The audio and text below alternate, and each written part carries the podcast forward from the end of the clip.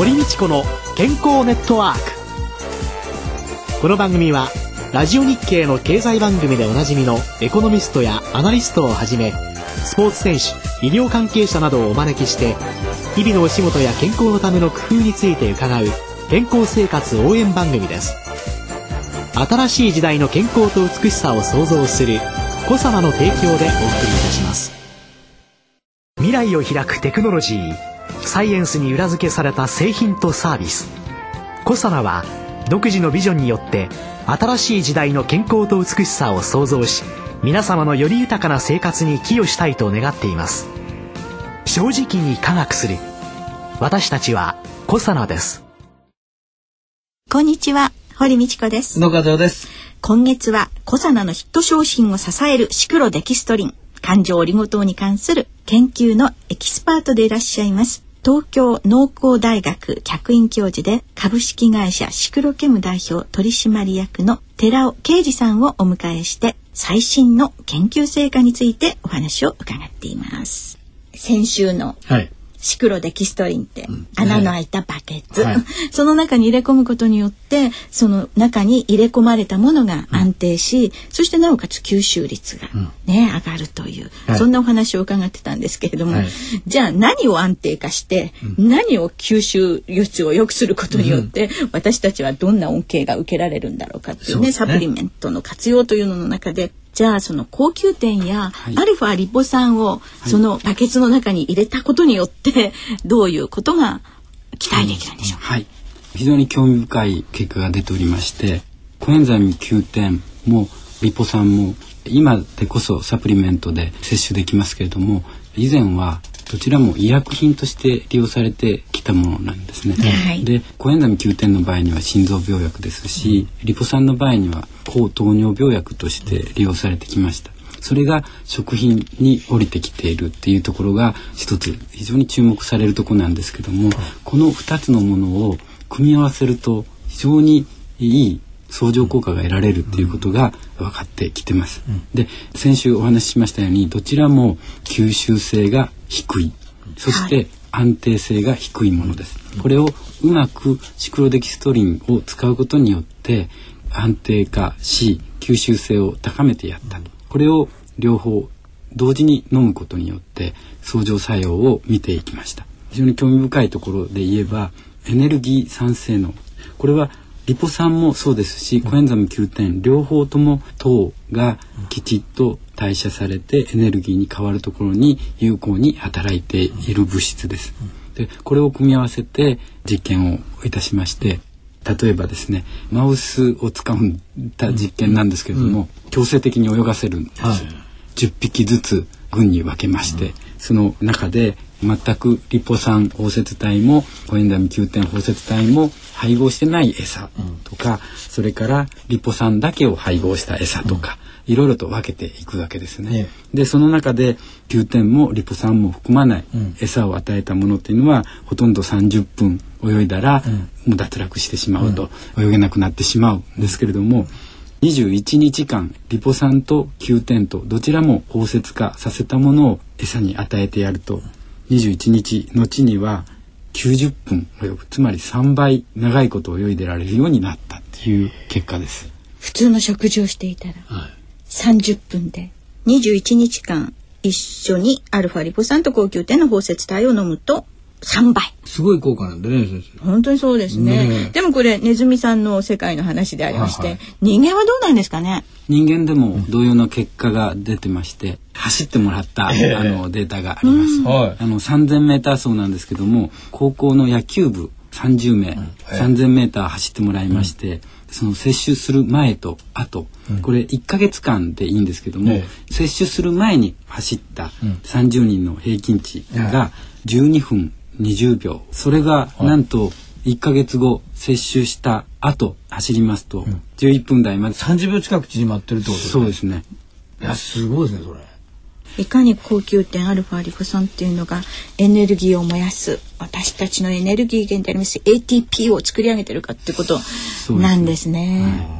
すね。エネルギーだけではなくて、ええ、コエンザイム9点もリポ酸も抗酸化物質として利用されてます、うん、ここにも相乗作用が見られるんです。リポ酸の包摂体と Q10 の包摂体を同時に摂取することによって、人の肌の弾力性が上昇するという結果が得られています。これはですね、女性を対象にして検討した結果なんですけども、20代の頃、30代の頃40代の頃50代の頃の弾力性っていうのははっきりと分かってます。その上で女性これ平均年齢、えー47歳の16名を対象にして検討した結果なんですけども、最初は接種前50代の女性の平均値と一緒だったんですね。これが8週間後には20代を超えてしまう結果が得られてます。ですからコエンザイム9点包摂体とリポ酸の包摂体を同時に摂取していけば、肌弾力性も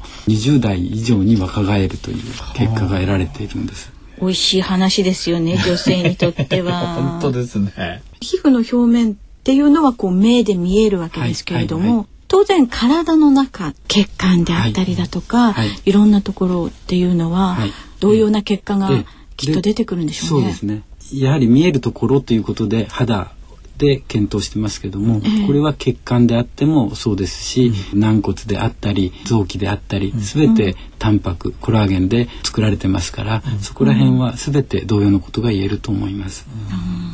抗酸化作用って実はあの男の加齢臭。ああれは抗酸化能力が低下してきたことによってアルデヒドの臭い匂いがするんですよ。だからこれ抗酸化作用使えばね加齢臭だって 効くかもしれないですよあ。いろんなところに応用できるってことですね。そうですね。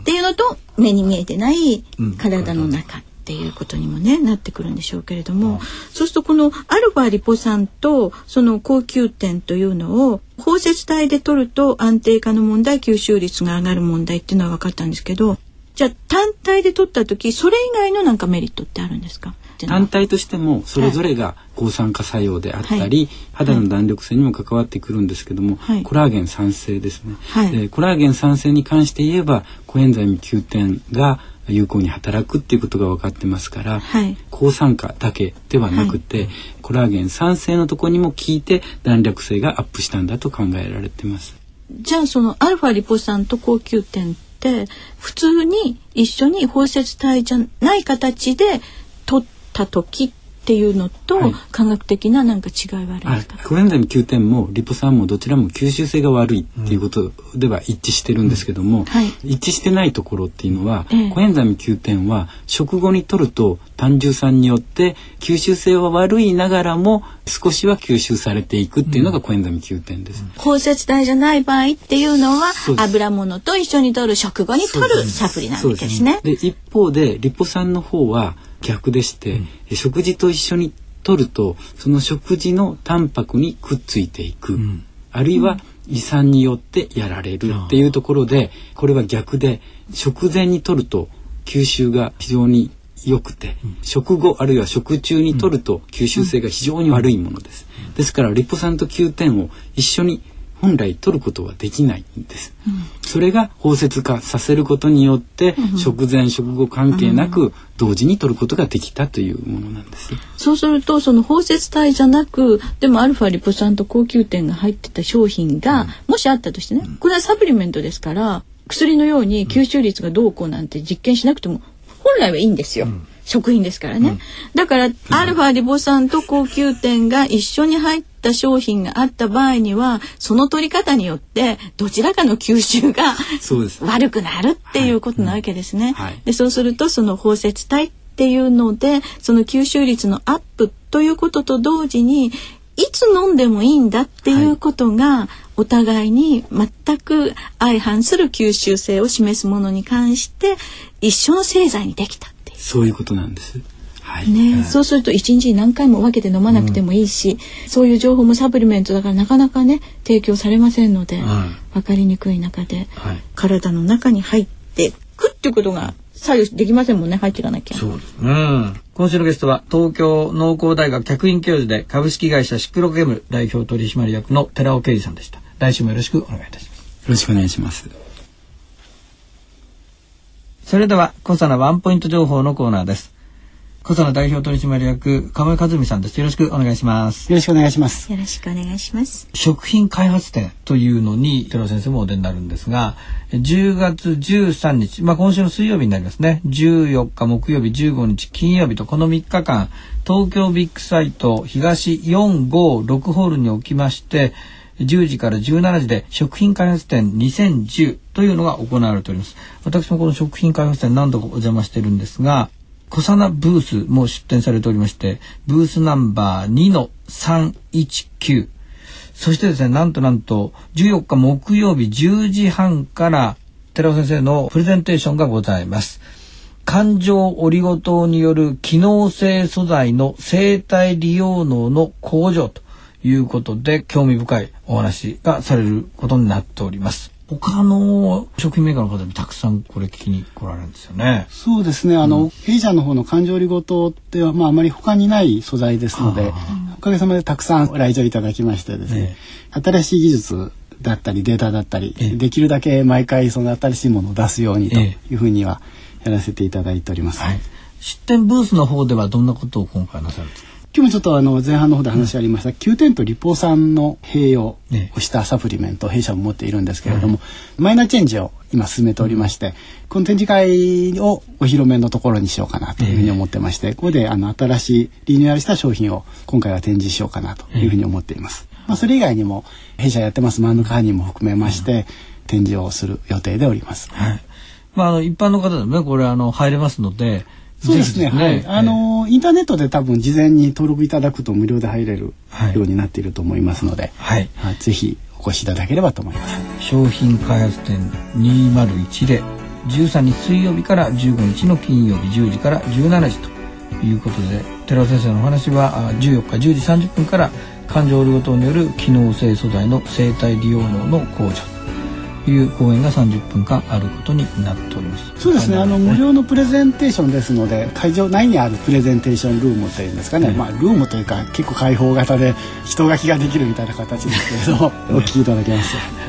い、ぜひご来場いただきたいと思います。もうこういうところへ堀先生はあまり。行きますよ。活気があって面白いですよね、そしていろんな商品に会えますのでね、はい、どうぞ小佐の商品にも皆様お会いいただければと思いますね。はい、小佐のワンポイント情報のコーナーでございました。堀道子の健康ネットワークお相手は堀道子と宇野和夫でした。それでは皆さんごきげんようさようなら。堀道子の健康ネットワーク健康と美容についてもっと詳しく知りたい方はぜひコサナのサイトへ検索で「コサナ」カタカナで「コサナ」と入力してください。この番組は新しい時代の健康と美しさを創造するコサナの提供でお送りいたしました。